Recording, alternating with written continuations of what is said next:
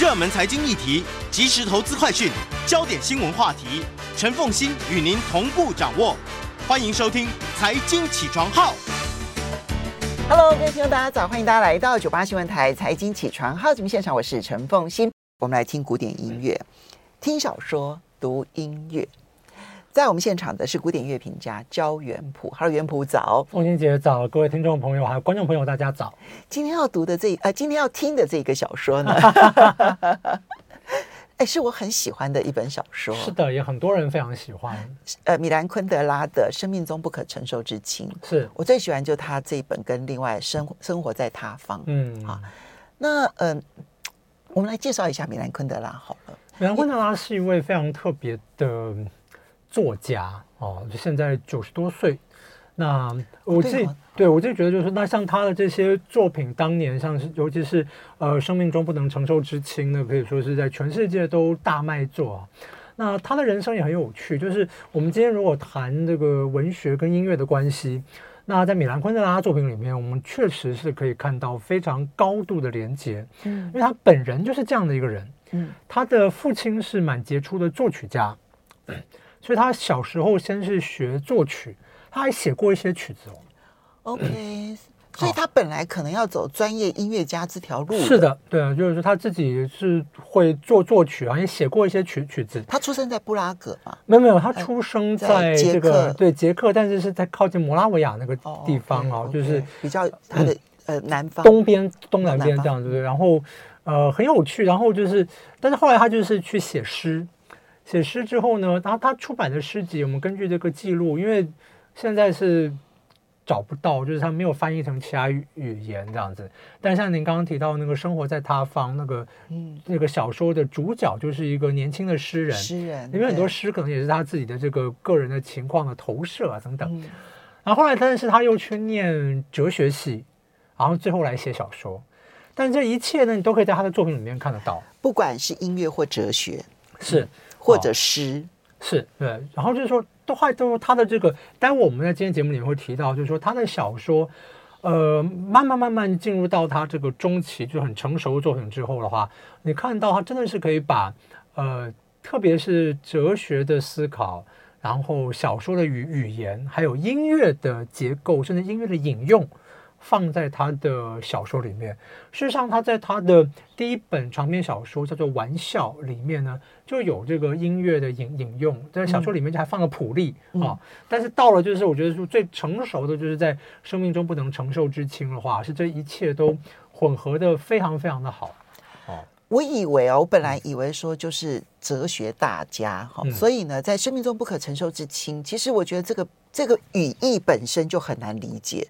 就生命中不可承受，不是重而是轻，为什么？嗯、其实我读完了他的小说，我才能够理解为什么。其实这个轻反而是不能承受，因为呢，在你做决策的那一个当下，做决定的那个当下，你觉得是如此的艰难，如此的沉重。可是等你做完了决定之后，回头一看，你会觉得说，哦，好像大家都觉得你做这样的决定理所当然，嗯、然后就应该轻轻松松的，就是如此啊。但不知道的是，你生命历经了那么沉重的一个决定，所以我们所有当下的决定，再沉重的决定，十年后、二十年后回头再看的时候，都因为太轻而似乎显得它的意义不再存在。是，我觉得，我觉得，我觉得我是要看完小说，我才能够理解这一句话的。是，他这个小说，当然就是说，这个我们翻成“生命中不能承受之轻”啊，他这个。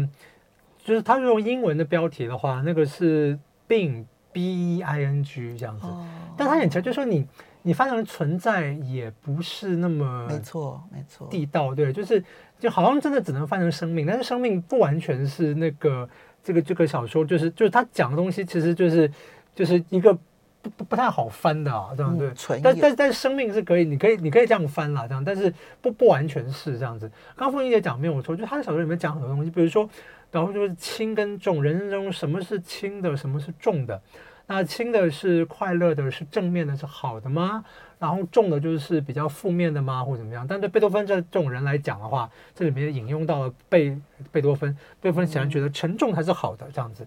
但他很有趣的事情是，他这个小说，我们我们不要忘记，小说都是作者建构出来的这个世世界，他就非常巧妙的用了贝多芬的最后一首弦乐四重奏。嗯，因为这弦乐四重奏呢，就是呃，贝多芬在上面，在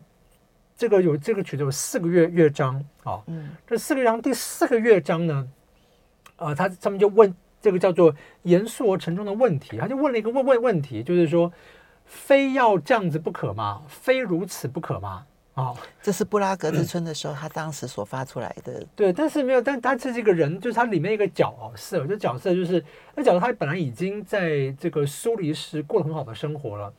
但是他的情人啊，后来结结婚了，就是不能忍受他的生活，就自己跑回布拉格去了。嗯，那他如果是放弃在苏黎世的生活，然后要到布拉回到布拉格的话，那时候国界已经封锁，好像不能够再到自由世界来了。哦，那他是一个很有就是很有名望的一个外科医师，所以苏黎世那个医院的那个院院长简直不敢相信说你要回回去这样子，就是问他，就是说你真的要这样子吗？嗯。他就引用了贝多芬这个，就是说好像真的是这个样子，好，对。嗯、那贝多芬这个写作也很好玩，就是他也在玩一个轻跟重之间的一个，就是这种调配跟调和吧，这样子啊。所以就是在他的最后一号弦乐四重奏里面，最后一个乐章，贝多芬就问自己这样一个问题：非得这样子如如不不行吗？他回答是，就是要就是就是要这个样子，就是非得要这个样子。好，所以你就看到那个。抉择，我要留在苏黎世，还是我要跟着我的女朋友回布拉格？是，我们来听一下，就是他引用了贝多芬在他生命当中最后一首弦乐四重奏，第十六号弦乐四重奏，作品一百三十五。好，听他的第四乐章。我们听的开头，这这开头就是贝多芬他问这个问问题哦，就非得如此不可吗？这样子，我们来听一下。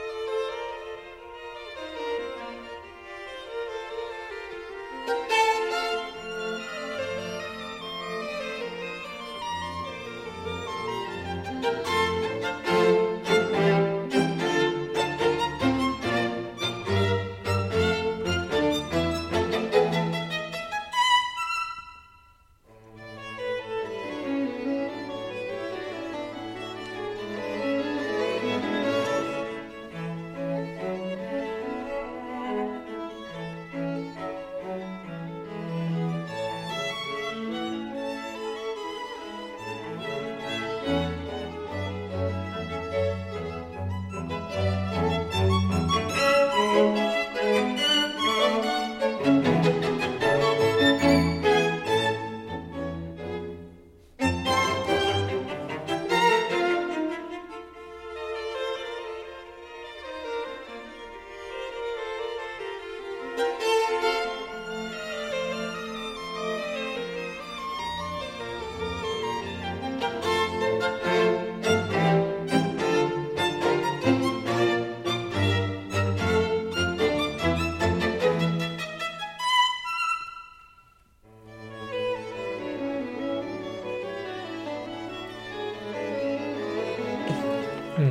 我真的非常谢谢你这样子，啊、因为我之前在读这本小说的时候呢，嗯、我没有感受到在这一个这件事情上面，就他当写到这一段，他在去做人生抉择，嗯、因为。嗯，布拉格之村，然后苏联的军队已经进入了布拉格，然后他选择了逃亡之后，然后这个时候他要不要再选择回去这件事情，你可以想象那个挣扎。嗯，刚刚那一段音乐，如果我们熟悉那个小说的这一段情景的话，你去搭衬了这个音乐当中，其实那个对话好像好像就变得特别的强烈。是，而且你看，就是说这种。呃，翻转，其实像贝多芬那个曲子，它也是一个翻转，因为我们刚刚听那个那个什么严肃而沉重的问问题，对，它音乐是滴答的，好，那你看他的回答变成轻快，那个回答是滴答的，对对对对对，就是重跟轻之间是很明显的，旋律就是倒倒过去，就是就是倒过去就倒着去写，这样就回答这个问问题。只是问题就是说，呃，这个非得要这个样样子，就是他回去之后。其实他面对的那个生活，到后来是天翻地覆的生活，他也没办法。对对对对，我们这个主主角没办法去当外科医生，就只能够当这个窗户清洁工。甚至到窗户清洁工最后也当不成啊，最后就跟这个太太，就是女朋友后来结结婚了，然后到一个这个偏远地方的农农场去，这样子付出了这么巨大的代价，这样子。但是这个就是人生中的轻跟重，当然这是。这个小说中的其中的一个主题而而已啊，这部小说之所以这么多人看啊，也是就是说它的这个组织非常非常的巧妙，里面有各式各样的主题，讨论各式各样的问问题，在他的写作的笔法也非常特别。好，所以这个音乐去搭配了当时他的人生的困境选择，然后到最后大家就就相信说，哎，你就是应该在乡下。嗯，可是实际上他的人生曾经有一条很不一样的路。我们要稍微休息一下，等一下继续来听音乐。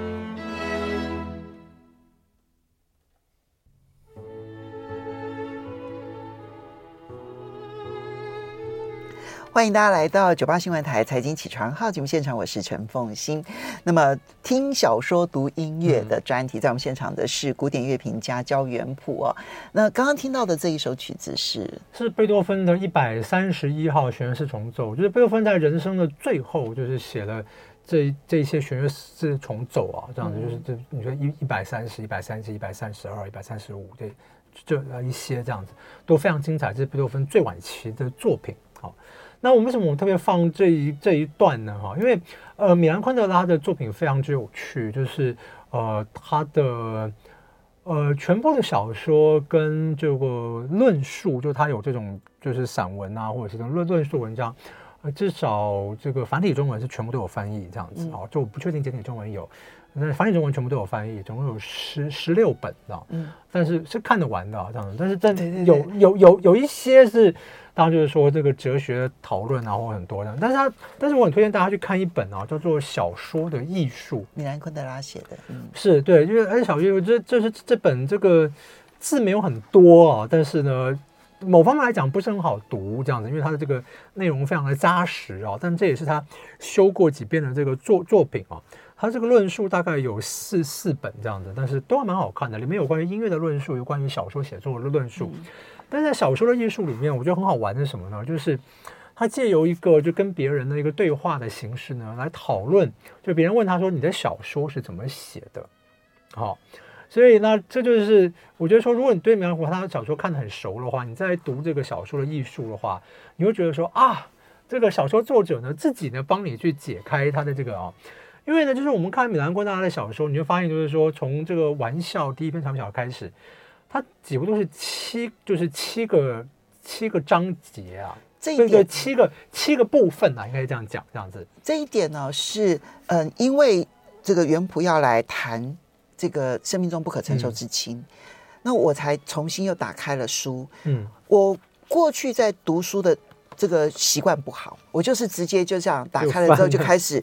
尤其小说就一直读，一直读，一直读，一直读。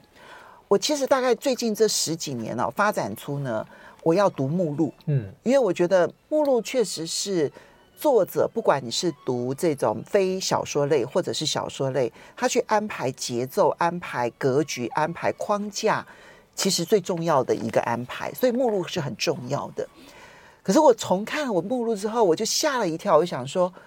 居然这样子。对，米兰昆德拉是有音乐性的安排耶，在目录里头就看得出来了。是米兰昆德拉很直，很就是很着迷。米兰昆德拉，我们之前说他之前原来学作曲哦，所以他就是他其实在里面，你真的你真的可以看得出来，他的文字或段落的铺排像是一位作曲家哦。那比方说像作曲的话，那他。有趣的是，他把它作曲，就是音乐跟文学结合起来的话，他想要做两件事情。第一个就是所谓的变奏，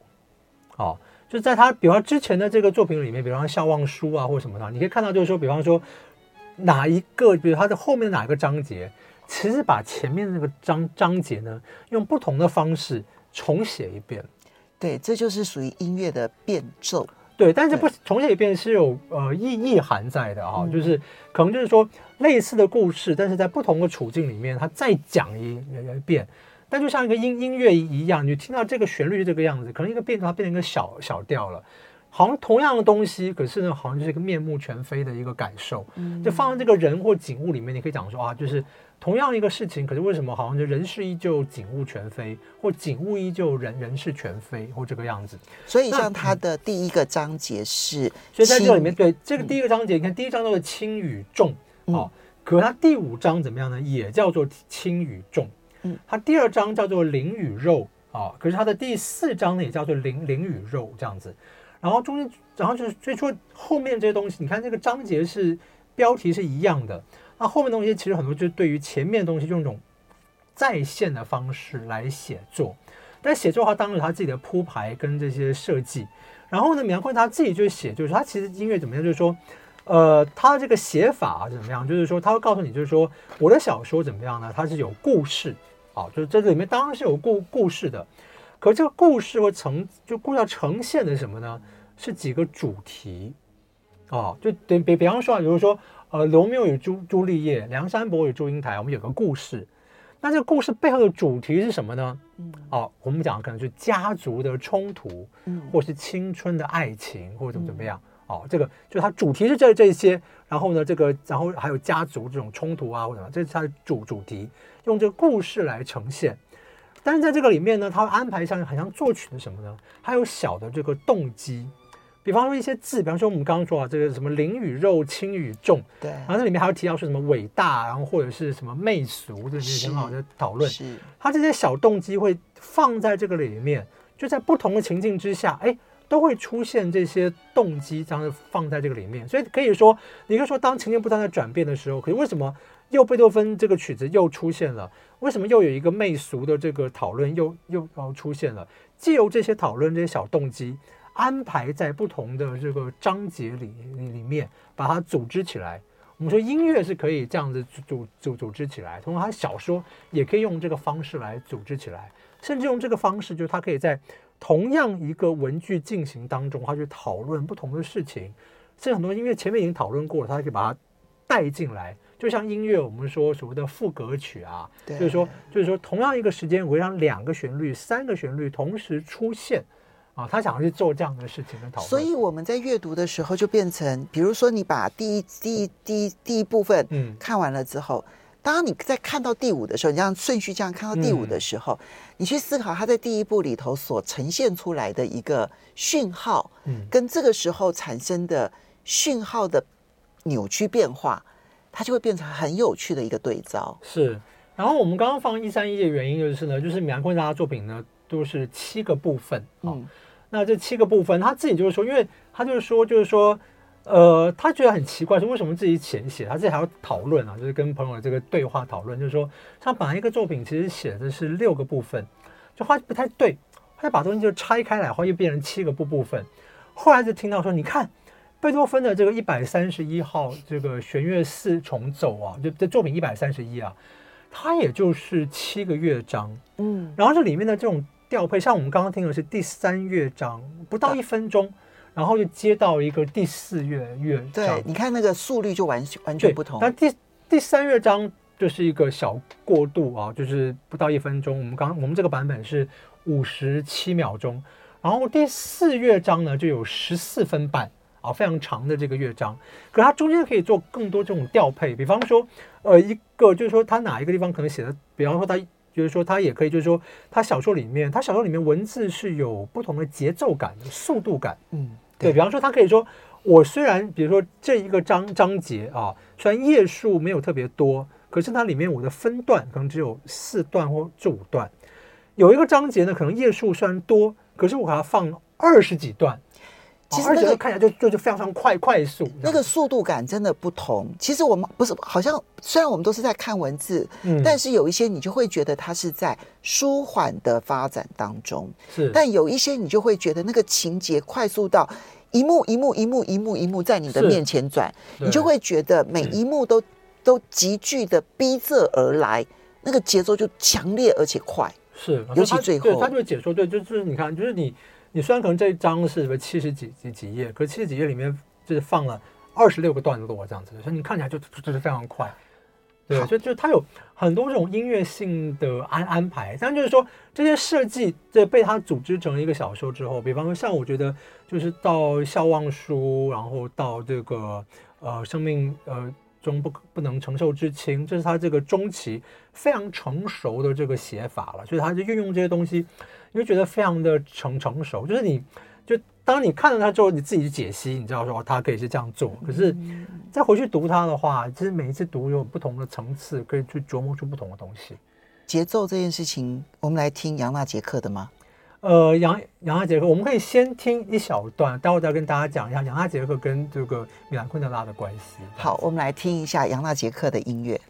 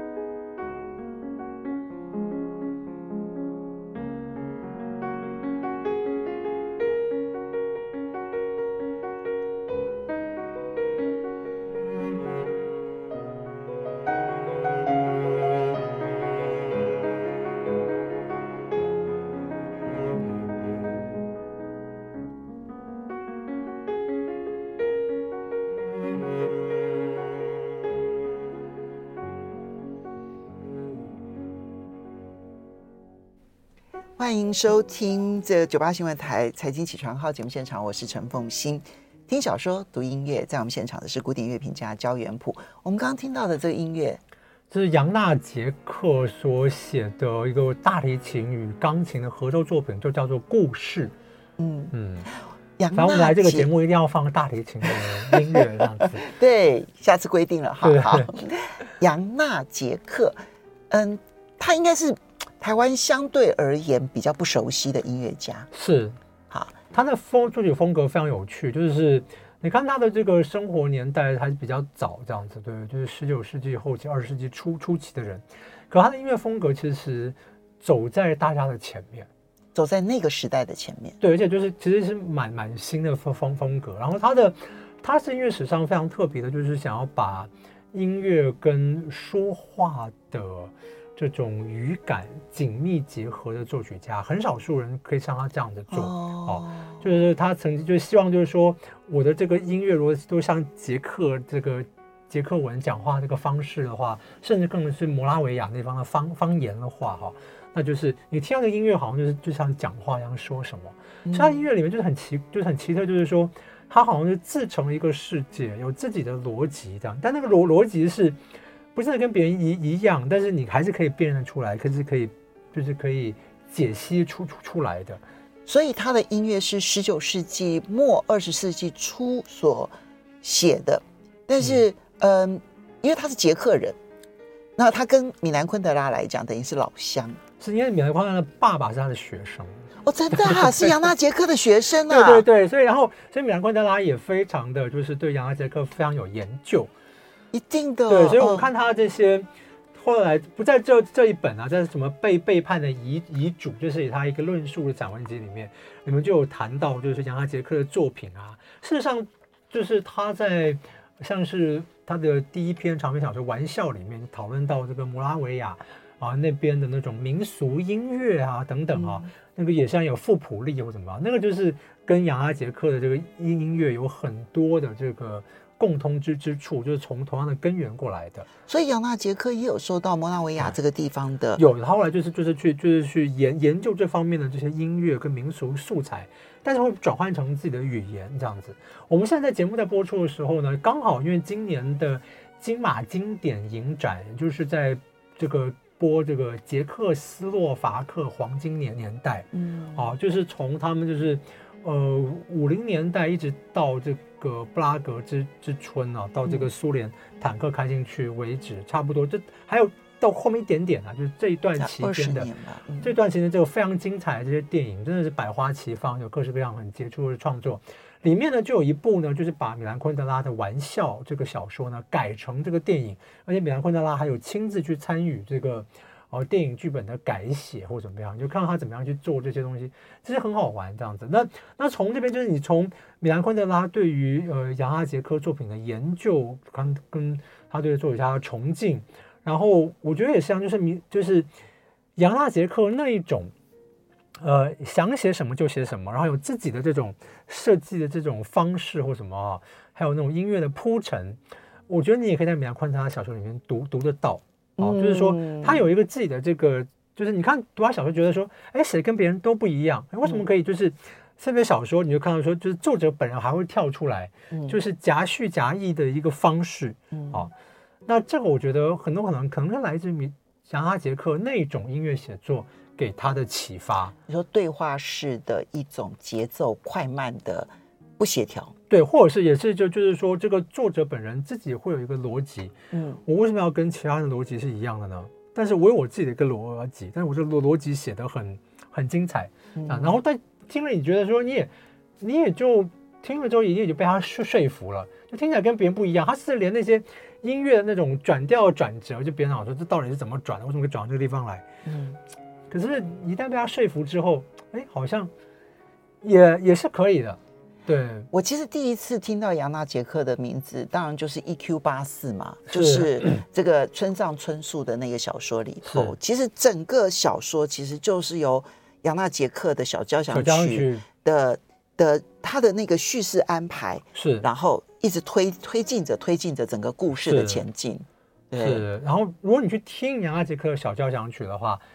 要怎么样？我们以后可以来讲这个 EQ 八四这样对。你听下这个小安曲的话，你会发发现呢，村上春树呢用这首曲子当做小说主题曲是有原因的，因为这首曲子的写作方式呢，跟他那个小小说的发展呢主脉络呢是一样的。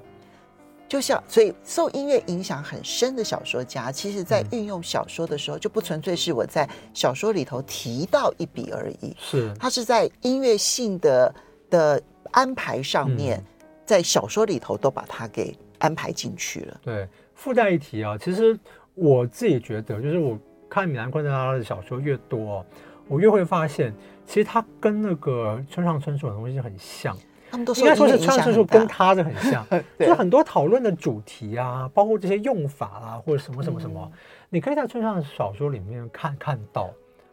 对我们最后呢要来听贝多芬，也是他，就是你你刚刚提到的，我们我们一开始放的那首弦乐四重奏，弦乐四重奏。对，我们来听这个非常感人的第三乐章。为什么要听这一首？